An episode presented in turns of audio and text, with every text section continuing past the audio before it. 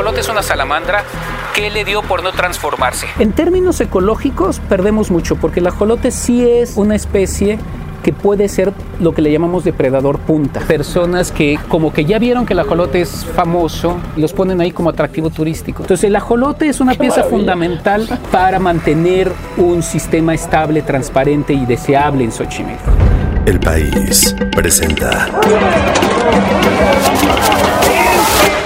En un entorno en donde lo que gana es la estridencia y las ganas de callar al otro, a la otra, creo que debemos apostar por el diálogo, que debemos apostar por escuchar.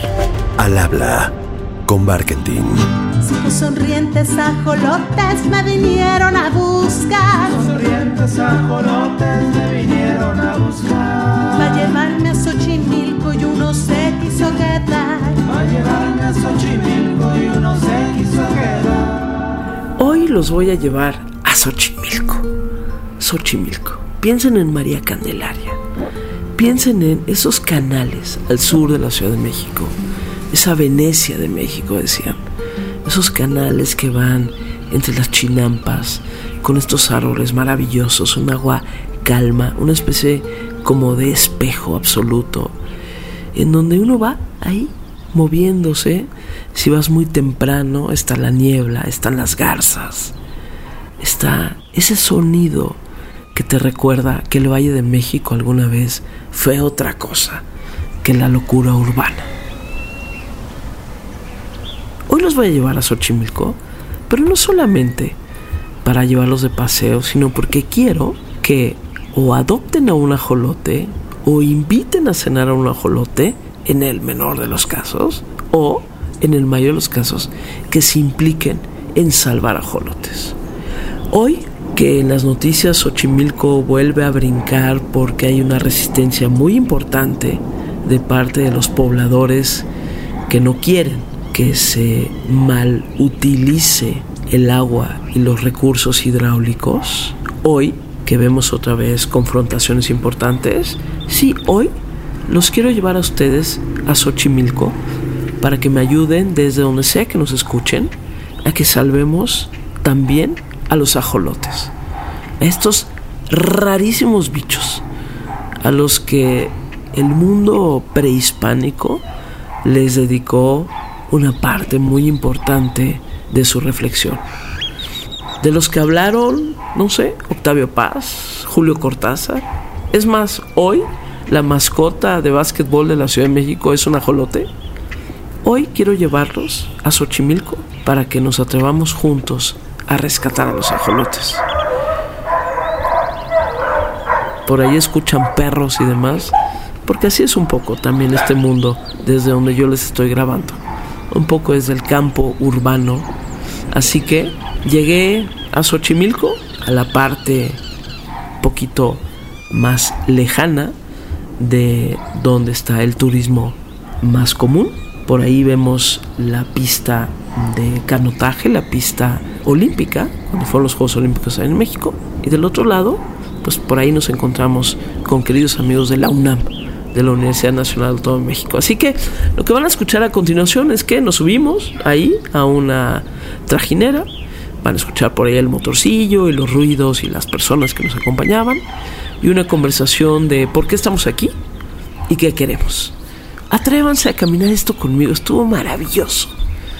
Y se trata un poco también de eso, de soltarnos. Así que esta semana, en Al Habla con Barkentin, Los Ajolotes, Xochimilco, Luis Zambrano. Hola, yo soy Luis Zambrano, trabajo en el Instituto de Biología de la UNAM, soy investigador, aquí estoy acompañado de, de una gran parte del equipo de laboratorio, más de un, uno de los chinamperos que trabaja con nosotros. Y nada, la posibilidad de hacer las cosas diferentes. Xolotl, gemelo de Quetzalcoatl, se negó a sacrificarse, por lo que decidió huir haciendo gala de su capacidad para transformarse. Finalmente escapó al agua, donde tomó la forma de un ajolote, que fue el último ser en el que pudo transformarse antes de morir. Ahorita estamos saliendo de la estación de la UNAM que tenemos acá en Coemanco y estamos saliendo justo rumbo al canal de Coemanco, que es uno de los canales más anchos que tiene Xochimilco. De hecho, este era el que originalmente iba a ser la pista de remo y canotaje olímpica, pero decidieron construirla de al lado y, y este pues, dejarlo ensanchado. Estamos justo en el embarcadero de Coemanco, que es bastante más tranquilo que todos los otros embarcaderos en términos de turismo y el que está más pegado a la zona Chinamper. Nosotros por eso salimos siempre de aquí. La gente que viene a Xochimilco luego viene a, a esta zona como súper turística donde hay tráfico de trajineras, donde casi no puedes ver y entre los mariachis, las, este, las casas este, y todo es medio horrible.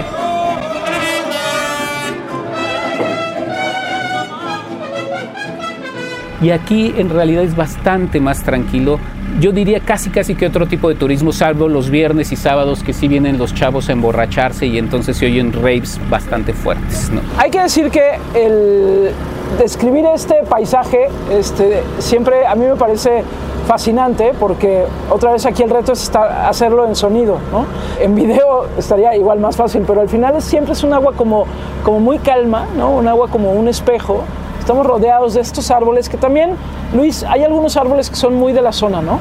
Los agüejotes, que son estos que se llaman Salix bonplandiana, que son estos flacos, largos y altos. De hecho, de ahí sale, o sea, se llama Salix por el ácido acetil salicílico, o sea, la aspirina viene de este tipo de árboles. Estos árboles, además, aquí son muy, muy importantes porque son flacos y altos.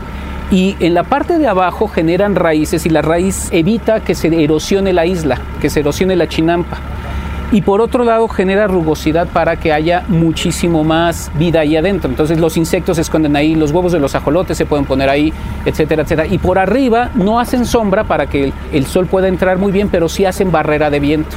Entonces evitan que haya erosión de suelo. Ponerlos alrededor de las chinampas ha sido uno de los grandes inventos tecnológicos de la época precolombina. Y el agua de estos canales hacia abajo es, no es muy profundo, ¿no? No, no es nada profundo. Los canales por lo general tienen medio metro, un metro y medio, hay veces hasta dos metros dependiendo de dónde estemos en Xochimilco. ¿Y nuestras chinampas? ¿Y nuestras flores? Aquí nacimos los dos.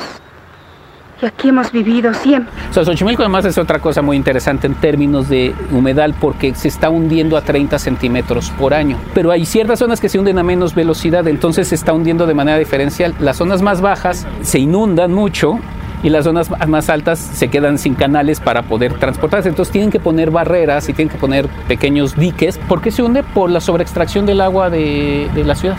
Cuando fue el temblor del 85, la mayoría de los pozos estaban cerca del centro, no sé si se acuerdan, y por eso la catedral se hundía así, por eso había una velocidad de hundimiento del centro de la ciudad altísimo. Hubo el temblor y parte del problema fue este hundimiento, porque se seca el subsuelo y se vuelve mucho más inestable. Entonces cuando viene el temblor se cae todo. Y entonces decidieron mover la mayoría de los pozos a esta zona. Entonces esta zona ahora es la que se hunde muy rápido. Y entonces es en parte por eso. Oye, y también es una zona de muchas aves, ¿no? Es una zona, hay cerca de 400 diferentes tipos de aves porque vienen las este, aves migratorias, ahorita vieron los pelícanos, o sea, ven pelícanos de Canadá, oye, siempre, bueno, soy biólogo, yo, o sea, a la Ciudad de México vienen pelícanos, y son aves pues de dos metros de eslora, o sea, cuando abren los, las, las alas son dos metros, de, o sea, son avesotas, ¿no? Y vienen y se estacionan aquí, ¿no? Este, son avesotas. Sí. Son como los Boeing, que sí. Exactamente, ¿no? O sea, son pelícanos que uno siempre ve en películas y que ven las playas, pues vienen a vivir aquí en invierno. Como ellas, muchas garzas, muchas otras aves que pasan aquí los inviernos. ¿no?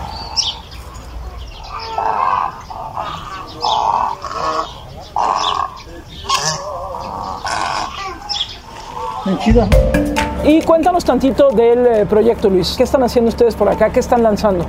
Bueno, ¿qué estamos lanzando? Estamos lanzando el proyecto que se llama Adopta Jolotl. Eh, durante pues, 20 años estuvimos haciendo una serie de proyectos este, que culminó con un programa que se llama Refugio Chinampa, que es esto de aprovechar estos canales chiquitos que rodean a la Chinampa para ponerles filtros para mejorar la calidad del agua y eso le beneficia al chinampero porque tiene mejor calidad del agua de producción pero también mejora la calidad del agua para los ajolotes. ¿Se acuerdan? Los ajolotes respiran por la piel, entonces un cambio en la calidad del agua les afecta muchísimo. Y además mejora el hábitat del ajolote, o crecen insectos, crecen peces, crecen acosiles, etcétera, etcétera. Entonces, si uno pone un filtro alrededor de las chinampas, se puede tener un gran refugio para ajolotes, evitando que entren las carpas y las tilapias, este, mejorando la calidad del agua, evitando la urbanización y por otro lado se tiene un gran lugar para que los chinamperos puedan tomar agua. Hasta ahí vamos bien, vamos bien. Cerca de 25, 26 chinamperos ya están trabajando constantemente con nosotros, han venido trabajando unos 40, pero ahorita van 25, 26 y logramos hacer una cosa que se llama etiqueta chinampera también. La etiqueta chinampera es cómo reconocemos a los chinamperos que están haciendo bien las cosas. Y entonces ellos pueden vender mejor su producto. Entonces, si te llega un producto de Xochimilco con etiqueta chinampera, está validado por la UNAM. Y ¿Un por producto como qué? Una lechuga, un jitomate, maíz, kale, hay cerca de 40 productos chinamperos y si vienen con esa etiqueta, está segura de que eso lo validó la UNAM y el claustro de Sor Juana. Consumidores más responsables. Quieren saber de dónde viene el producto, quieren saber que están consumiendo de manera responsable, que estos productos vienen de prácticas y acompañados de certificaciones y este proyecto de las chinampas me parece que viene a resolver uno de los retos más grandes que va a enfrentar la industria restaurantera para con sus consumidores. Ahora, no es suficiente. Uno de los grandes problemas es que aún con todo esto los chinamperos les cuesta trabajo sacar el producto y les cuesta trabajo tener un, una entrada económica digna. Y para ampliar este proyecto, para que haya más chinamperos, para que estos eh, chinamperos tengan una entrada económica digna, diseñamos este proyecto que se llama Adoptajolote.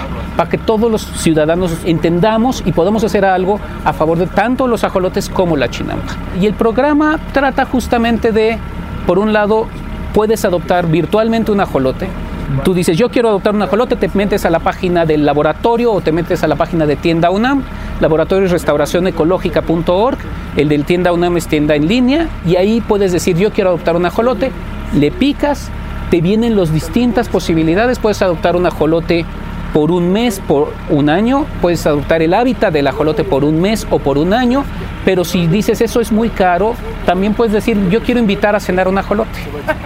Y entonces eso es bastante más barato, cuesta 200 pesos invitar a cenar al ajolote. Le picas y pues, te carga la tarjeta de crédito, lo puedes pagar por PayPal. Si adoptas un ajolote le puedes poner tu nombre y es uno de los ajolotes de nuestra colonia. Eso que estamos viendo ahí. Sí, lo que estamos escuchando al fondo, se escuchan ahorita un ruido. ¿Qué es? Imagino que son las que limpian. Es una máquina que limpia, que trata de quitar el lirio. No sé si se fijaron que tenemos mucho lirio exótico que viene del el Amazonas. Ahorita les enseño. Ese es el, ¿El lirio. Amazonas? ¿Y cómo llega del Amazonas acá? No, pues se lo trajo, los rumores dicen que se lo trajo la esposa de Porfirio Díaz porque da una flor muy bonita. Es una plaga aquí, una plaga muy fuerte. De hecho, tapiza, tapiza los canales y no puedes, no puedes navegar. Entonces, estas cosas lo que hacen es recoger todo el lirio, lo trituran y lo tratan de poner en los bancos. Para eso sirve esa maquinota. Oye, y la pregunta que no te hice al inicio, pero ¿qué es un ajolote? Ah, bueno, un ajolote es una salamandra. O sea, en términos biológicos, primero digo la parte biológica y luego digo la parte cultural. En términos biológicos, el ajolote es una salamandra que le dio por no transformarse. Todos los animales pasamos de juveniles a adultos en algún momento de nuestra vida, o sea, nosotros en la adolescencia. Los anfibios por lo general lo hacen más dramático, que son estos, por ejemplo, las ranas pues pasan de renacuajos, que tienen cuatro patas con cola, a sapos o ranas. Y las salamandras también hacen eso, menos el ajolote. El ajolote decidió quedarse juvenil toda la vida y poderse reproducir así, como juvenil. Es un animal muy interesante en términos biológicos porque pierde un brazo y le vuelve a crecer un brazo. Puede perder un pedazo de cerebro o un ojo completo y le puede volver a crecer un pedazo de cerebro o un ojo. Sea, es una cosa impresionante en, en términos biológicos. Tiene 10 veces más DNA que nosotros. Sea, tiene una biblioteca infinitamente más grande que la nuestra en términos de DNA. Eso es en términos biológicos y bueno, podría seguirme porque hay miles de cosas interesantes en términos biológicos como que es un parteaguas en el entendimiento de la evolución, por ejemplo. O sea, Stephen Jay Gould, que es uno de mis héroes, en términos evolutivos, utilizó el ajolote para decir, vean cómo la evolución no es progreso. Un animal puede regresarse porque antes no nos transformábamos y, en, y tener mayor velocidad o capacidad de adaptación. Entonces no siempre es como ir adelante, que eso es lo que siempre pensamos en términos evolutivos, que vamos para adelante y no es eh, no necesariamente es el caso. Hay veces se puede ir para atrás para mejor para sobrevivir mejor. Y como eso muchas cosas, pero culturalmente pues es interesantísimo, es la representación de Xolotl, el hermano gemelo de Quetzalcoatl. es, este, bueno, ahorita está en el billete de 50 pesos que yo sigo sin ver, o sea, me mandó el Banco de México uno, pero yo sigo sin verlo, o sea, nunca no lo he visto nunca en, en, circulación? en circulación, porque todo el mundo se lo quedó. Este, bueno, hay, hay cuentos de Julio Cortázar, del ajolote. El cuento de Julio Cortázar del ajolote es bellísimo. Es impresionante, a mí me encanta. Fue su quietud lo que me hizo inclinarme fascinado la primera vez que vi a los ajolotl. Oscuramente me pareció comprender su voluntad secreta, abolir el espacio y el tiempo con una inmovilidad indiferente. Después supe mejor la contracción de las branquias, el tanteo de las finas patas en las piedras, la repentina natación. Algunos de ellos nadan con la simple ondulación del cuerpo. La repentina natación me probó que eran capaces de evadirse de ese sopor mineral en que pasaban horas enteras. Sus ojos, sobre todo, me obsesionaban. Al lado de ellos, en los restantes acuarios, diversos peces me mostraban la simple estupidez de sus hermosos ojos semejantes a los nuestros. Los ojos de los ajolotl me decían de la presencia de una vida diferente, de otra manera de mirar. Pegando mi cara al vidrio, a veces el guardián tosía, inquieto. Buscaba ver mejor los diminutos puntos áureos, esa entrada al mundo infinitamente lento y remoto de las criaturas rosadas. Ajolotl de Julio Cortázar. ¿Es de México o porque, o sea, no hay en otros lados del mundo ajolotes? Es de México, del, o sea, hay 16 especies de, de animales parecidos al ajolote, o sea, de ambistomas.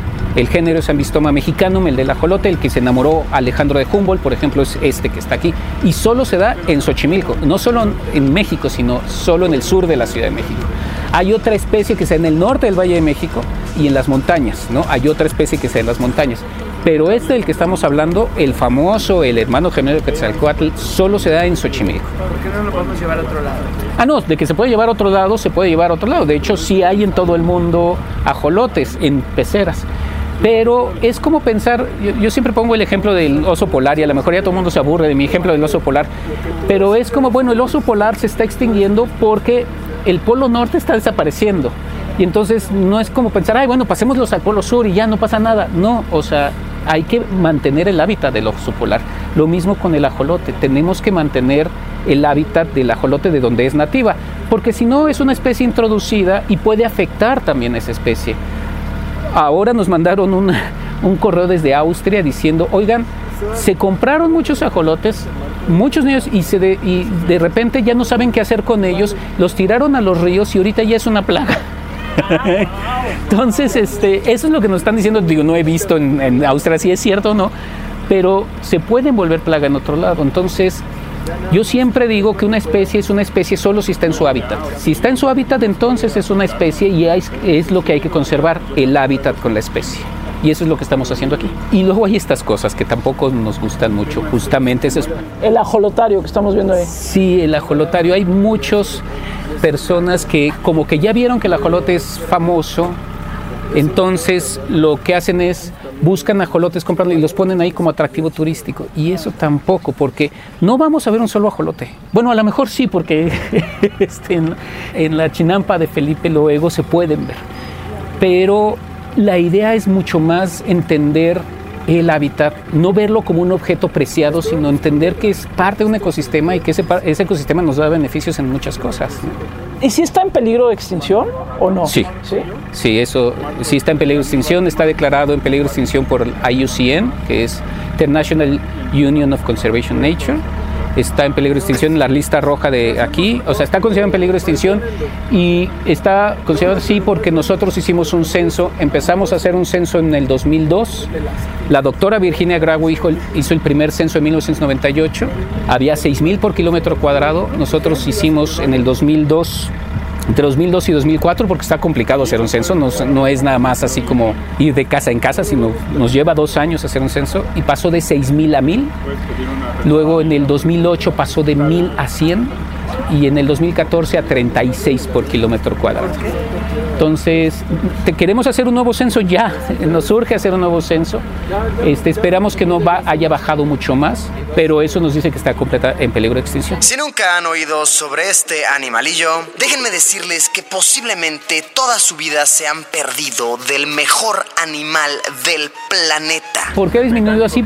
Encontramos tres grandes problemas. El primero es urbanización. O sea, Xochimilco está súper presionado por la urbanización por todos lados. Y el puente no ayuda, un puente que acaban de construir, por todos los urbanistas saben que cuando tú construyes una calle o un puente, la presión de urbanización en esa zona es muchísimo más fuerte. Entonces, eh, la urbanización es un uno de los grandes problemas. El segundo problema es calidad del agua. Precisamente como empezamos a extraer mucha agua de aquí, empezaron a, a batirse el, acuífero, que antes el, el Xochimilco se llenaba de manantiales. O sea, porque como estamos al fondo del valle, pues el agua subterránea surgía aquí pero con los pozos pues empezó a bajar. Y entonces lo que empezó a hacer el gobierno fue meter agua de la planta de tratamiento de Cerro de la Estrella. Y hay veces le da tiempo a la planta a, tratar el agua y hay veces no. Y entonces hay veces entra mucho, muy mal agua. Y entonces el ajolote sufre los cambios drásticos de calidad del agua. Y el tercer gran problema es la introducción de carpas y tilapias, que lo metieron en la Revolución Verde ¿Qué, es la Revolución Verde? Ah, la Revolución Verde fue un movimiento que hicieron los gobiernos a partir de estas grandes hambrunas en los 70. Esta Revolución Verde se basó en el uso de variedades mejoradas muy productivas utilizando tecnologías de alto coste. La Revolución Verde fue en algún momento particularmente en Inglaterra y en Estados Unidos se decidió tecnificar en los países tercermundistas la agricultura para que hubiera muchísima más producción agrícola y no hubiera estas hambrunas. Y en los dos países que más recogieron la Revolución Verde fue México e India. Y en México, en la época de Luis Echeverría, López Portillo, decidieron decir, cada centímetro cuadrado de este país tiene que producir alimento. Y vamos a tecnificar. Y entonces los lagos no se quedan exentos. Y entonces los lagos que hay, pues hay cositas que nadie come, lo cual no es cierto porque pues, los charales se los comen, los ajolotes se los come a la gente, los acosiles. Pues metamos carpas y tilapias que tienen tecnología, ya tiene una tecnología atrás. Y metieron en todos los lagos y ríos carpas y tilapias. El problema es que son especies invasoras. Y aquí el 95% de la biomasa son carpas y tilapias. Y las carpas se comen los huevos de los ajolotes y las tilapias se comen los alevines. Entonces, pues eso fue justo en esos años y pues eso es lo que ha hecho que la reducción de ajolotes esté muy, muy fuerte. Oye Luis, te voy a hacer una pregunta que seguro me vas a pegar, pero no importa. Este, si desaparece el ajolote, además de que sería una tristeza en sí misma, pero ¿qué perdemos? Ah, no, es bueno, esa es una pregunta que yo también me he hecho. O sea, sí, sí es una gran pregunta. ¿Qué perdemos? Perdemos, en términos ecológicos, perdemos mucho, porque el ajolote sí es una especie que puede ser lo que le llamamos depredador punta.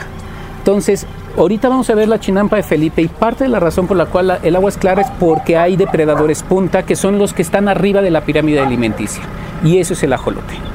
Este, entonces los ajolotes se comen a los pececitos que se comen al zooplancton que se come el fitoplancton. Esto es como una cadena, ¿no? Y van limpiando. Y van limpiando. O sea, el, fitoplancton es el que pone verde el agua, se lo tiene que comer el zooplancton. Entonces el zooplancton pone transparente el agua, pero para que eso suceda tiene que haber mucho zooplancton y entonces tiene que haber pocos pececitos que se comen ese zooplancton.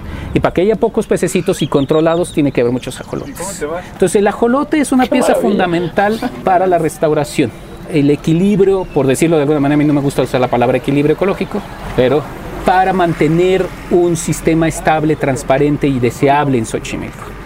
Ahora, ¿qué más perdemos? Bueno, perdemos cultura, o sea, la jolota es parte de nuestra idiosincrasia, o sea, estamos ahorita en pleno mundial y todo el mundo piensa que la idiosincrasia es que la selección gane, pierda hoy, pero en realidad nuestra verdadera idiosincrasia, nuestro verdadero cultura es nuestra relación con la naturaleza. Y eso se lo aprendió el doctor Sarucán, de hecho. ¿no? Y una gran parte de nuestra relación con la naturaleza, particularmente en la Ciudad de México, es el ajolote. Entonces perdemos mexicanidad en la respuesta. Sí, no, está bueno. Bueno, incluso la mascota del equipo de básquetbol de la Ciudad de México es un ajolote muy feo, siempre digo que les quedó muy feo, pero siempre le digo este, que ese ajolote, que está padrísimo, pero está muy feo. Bueno, ¿dónde llega, ¿a dónde llegamos ahorita? Llegamos a la chinampa más bonita. eso, pero a ver, eso me lo tienes que contar tantito. bueno, ya llegamos aquí a, a la chinampa de Felipe. Ya escucharon la mejor, la más bonita chinampa del mundo mundial. Después de este recorrido por los canales de Xochimilco. Y bueno, lo que tenemos enfrente de nosotros es por un lado el cultivo de muchísimas cosas, ¿eh? de verduras, de frutas, de flores. Ya un poquito más adelante les contaré de ello. Y por el otro, como una especie de trampa, lo digo así, una especie como de canal, en donde se busca separar a quienes podrían ser predadores de los ajolotes. Y entonces hay canales que son santuarios, tal cual, santuarios de ajolotes. Y bueno, solo les puedo decir que Felipe es un hombre maravilloso, la mejor sonrisa que se puedan imaginar. Y pensar que alguien que vive en la Ciudad de México celebra el campo, la lluvia, el agua, los animales, es simplemente reconocer que aquí también pasan cosas diferentes. Felipe, eres lo máximo con lo que me he topado en mucho tiempo. Gracias por habernos recibido en tu chinampa. ¿Cómo te llamas? Mi nombre es Felipe Barrera y hemos llegado a la chinampa más bonita de Xochimilco. Felipe, ¿tú eres de aquí? Sí, soy de aquí. ¿Y por qué es la chinampa más bonita? Porque es la tuya, pero ¿por qué además?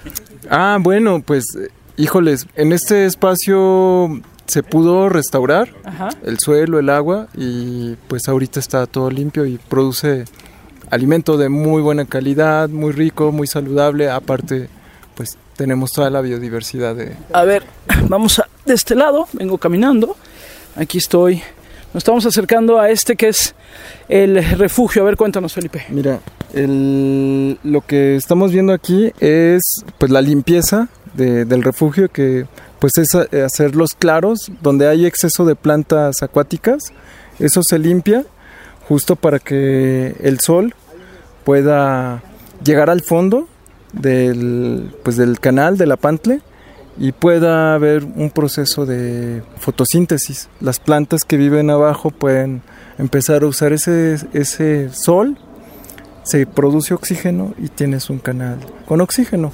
Es muy pesado esto. Pues imagino que sí, es un trabajo muy pesado, ¿no? Sí. ¿Y, ¿Y cuánta gente lo hace? Aquí yo trabajo nada más. ¿Nada más tú? No, pues sí es muy pesado. Oye, ¿y, y empiezas muy temprano en las mañanas o cómo le haces? Sí, eh, cuando amanece, ese es como el, el reloj, ¿no? El, Sí. el sol. Ya. ¿Y vives aquí cerquita? Vivo, vivo en el centro de Xochimilco. Ya. Bueno, y en este proceso nos acompañaban también colegas de la UNAM que nos iban explicando varias cosas. Por cierto, solo quiero que se imaginen, ya una vez que estábamos en la Chinampa, pues caminando entre verduras, había de todo tipo, había jitomates de todos los colores que se puedan imaginar. Unos frijoles, los frijoles chinamperos, que son de un rosa espectacular, ¿no? Había calabazas, flor de calabazas, había menta, había hierbabuena, había todo lo que se puedan imaginar ustedes. Además es un lugar, uno no cree que está a solo, no sé, 700 metros de una de las vialidades más congestionadas de la Ciudad de México. Pero bueno, estaba Carlos por aquí, también nos habló un poco de los ajolotes y de los refugios. Mi nombre es Carlos Uriel Sumano Arias, soy colaborador del Laboratorio de Restauración Ecológica en el Instituto de Biología de la UNAM. Estamos viendo y estamos de hecho parados sobre una barrera física que es el inicio de un refugio que básicamente lo que hace es eh, separar los canales principales que están llenos de carpas y tilapias de los canales que se habilitan como refugios para ajolotes. Ok. Los elementos que ocupamos son sencillos, es eh, estacas de madera, tierra de la misma chinampa, que es donde estamos parados, y con eso se genera la barrera física para que haya flujo de agua hacia el interior de los canales, pero evitemos el paso de tilapias. Y bueno, a partir de este lugar inicia el refugio. Podemos ver en este sitio, por ejemplo, una planta que le llamamos sombrerito, que es parte de, las plantas que utilizamos en el refugio. También estamos viendo este tule. Y más al interior, ahorita que nos vayamos introduciendo al, sitio, vamos a ver otro tipo de plantas que crecen en las orillas de los canales, crecen sobre el espejo del agua o crecen enraizadas al fondo. Básicamente es una serie de medidas estándar que tiene un refugio que es mínimo dos metros de ancho, mientras más ancho este, sea el sitio mejor, entre metro y medio, dos metros de profundidad y el largo pues eso lo define eh, cada productor o cada sitio en donde se trabaja. Tenemos refugios que miden desde 20 metros de longitud hasta medio kilómetro. Y las plantas que están al interior de este sitio, pues además de servir como alimento para especies que habitan en el agua, también nos ayudan a absorber contaminantes, nos ayudan a absorber sólidos disueltos y nos ayudan mucho a mejorar la calidad del agua.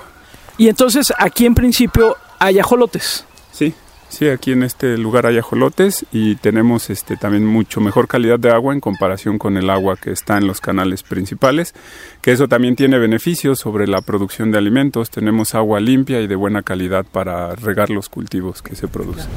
Son asociaciones de cultivo. El principio es que a mayor diversidad de plantas, pues mayor estabilidad va a tener este pues la cama de cultivo hablando de insectos igual no va a predominar un insecto en particular, ¿no? Al haber también toda esta diversidad de, insectos, ellos mismos se van controlando, todo esto forma parte de una red trófica, ¿no? De bichos que se están controlando entre ellos mismos. Bueno, pues ya vamos de regreso en esto que es la... Estaba pensando que en lugar de decir que es la Venecia mexicana, debemos decir que Venecia es el Xochimilco italiano, la verdad, porque esto es una maravilla una absoluta maravilla. Pero bueno, ya vamos de regreso en la trajinera y le pregunto a Luis Zambrano cómo podemos apoyar para que los ajolotes no desaparezcan. ¿Qué hacemos, Luis? Podemos apoyar de muchas formas. Dos de las principales son las siguientes. O sea, una es comprarles a los chinamperos de manera directa o indirecta. Estamos abriendo los canales de comercialización. La UNAM está tratando de generar uno de esos canales de comercialización o de manera directa vía los productos que tengan etiqueta chinampera. Los que tienen etiqueta chinampera son como estas chinampas en donde se ve mucho trabajo. Esa es la primera. Y la segunda es adoptando una chinampa, adoptando un refugio. Sé que se oye mucho dinero porque la adopción de un refugio cuesta por año 105 mil pesos. Y de ahí, pues dividámoslo en 12 meses, pues 9 mil, una cosa de ese estilo es la adopción Pero un refugio es como todo esto que estamos viendo. Un refugio es, todo, esto. Es la chamba de todo un año de este refugio que debe estar midiendo unos 150 metros. Sí debe haber quien pueda adoptar un refugio, la verdad. Sí, de hecho ya el Howard Hughes Medical Institute ya decidió adoptar un refugio por un año. Yo lo que estaba pensando es, bueno, a lo mejor en las oficinas que se haga una vaquita, porque además si adoptan por un año o por seis meses, podemos traer a 15 personas a que vean el refugio y entiendan por qué es tan importante la labor del chinampero para la protección del ajolote y de la chinampa. Ahora también pueden apoyar a los ajolotes, o sea, eso es un poquito más caro. Es más, incluso si no tienen tanto y dicen, bueno, es que se me aparece mucho, tenemos el programa que se llama Tunea la casa del ajolote, que es así como que pues, por mil pesos nos le ayudamos un poco a Felipe y le pasamos un poco la lana para que deshierve o lo que sea para la casa del ajolote. Y si no, pues la adopción de ajolotes, ¿no? Este, esta de invitar a cenarlos o cada, cada mes o cada año. Y viene con nosotros también Diana, que ha trabajado mucho lo que significa la economía de las Chinampas y la economía de Xochimilco. Hola, yo soy Diana Vázquez, formo parte del equipo de Luis Zambrano y trabajo con cuestiones relacionadas a comercialización chinampera. Bueno, la comercialización chinampera forma parte de una de las actividades más importantes que buscamos fortalecer en el laboratorio y tiene que ver con la redignificación del trabajo en el campo y de una alimentación mucho más consciente saludable y sostenible en la Ciudad de México. Cada productor tiene eh, ciertas fuentes de, de, mercado distintas, puede ser en el mercado local de Xochimilco o ya tienen clientes establecidos, pero una de las cosas más importantes es que en Xochimilco uno de los principales retos justamente es la comercialización y cómo acomodar el producto. E incluso muchos productores nos cuentan o lo que hemos visto de trabajo con ellos es que a veces más del 60% de lo que producen se queda y no se puede vender ni colocar en ningún mercado. Hay algunos productores que tienen este tipo de esquemas en donde tú solicitas una comanda, te mandan como la disponibilidad de productos y ya después lo pueden enviar a tu casa o se puede recoger aquí mismo en Cuemanco, pero es un poco difícil. La cuestión logística es uno de los principales retos y entonces también lo que buscamos un poco es que como ciudadanos pues nos concienticemos de esos retos y también nosotros nos acerquemos a Xochimilco. Soy mexicano de Xochimilco, es mi raíz. Bajo las trajineras trato de sobrevivir. Soy el ajolote, soy el ajolote, soy el ajolote, soy el ajolote. Esta semana hicimos algo completamente diferente. Es la primera vez que al habla con Barkentin sale a las calles y en este caso sale a los canales de Xochimilco. Pero quería invitarlos también a que viéramos un poquito más allá de nuestras certezas o de nuestros ombligos o de nuestras realidades. Ojalá les haya gustado este recorrido, yo lo disfruté muchísimo y hay mucho que hacer. Se puede apoyar desde tantos lugares. Ahí ya vieron desde dinero, desde aportaciones periódicas, como sea. Pero sobre todo hablemos de estos espacios y cuidemos estos espacios. Mientras esto grabo aquí en la Ciudad de México, hay una protesta muy importante en Xochimilco por el agua y por lo que va a significar Xochimilco para los próximos años. No pensemos que Xochimilco es solamente el lugar turístico en donde algunos se van a emborrachar y a celebrar, lo cual está bien. Pero Xochimilco es más que eso. Es parte de la identidad de la Ciudad de México y por lo tanto es parte de la identidad mexicana. Xochimilco no es la Venecia de México, tal vez Venecia es el Xochimilco de Italia. Gracias por acompañarme esta semana y gracias Luis Zambrano por supuesto y a todo el equipo de la UNAM que me acompañó por ahí, por los canales de Xochimilco. Y gracias sobre todo a ustedes que están cada semana conmigo aquí en Al Habla con Barkentin. Y ya saben, el próximo martes aquí nos escuchamos. Adiós. Al habla con Barkentin. No te pierdas un episodio nuevo cada martes en tu plataforma de podcast favorita. El País.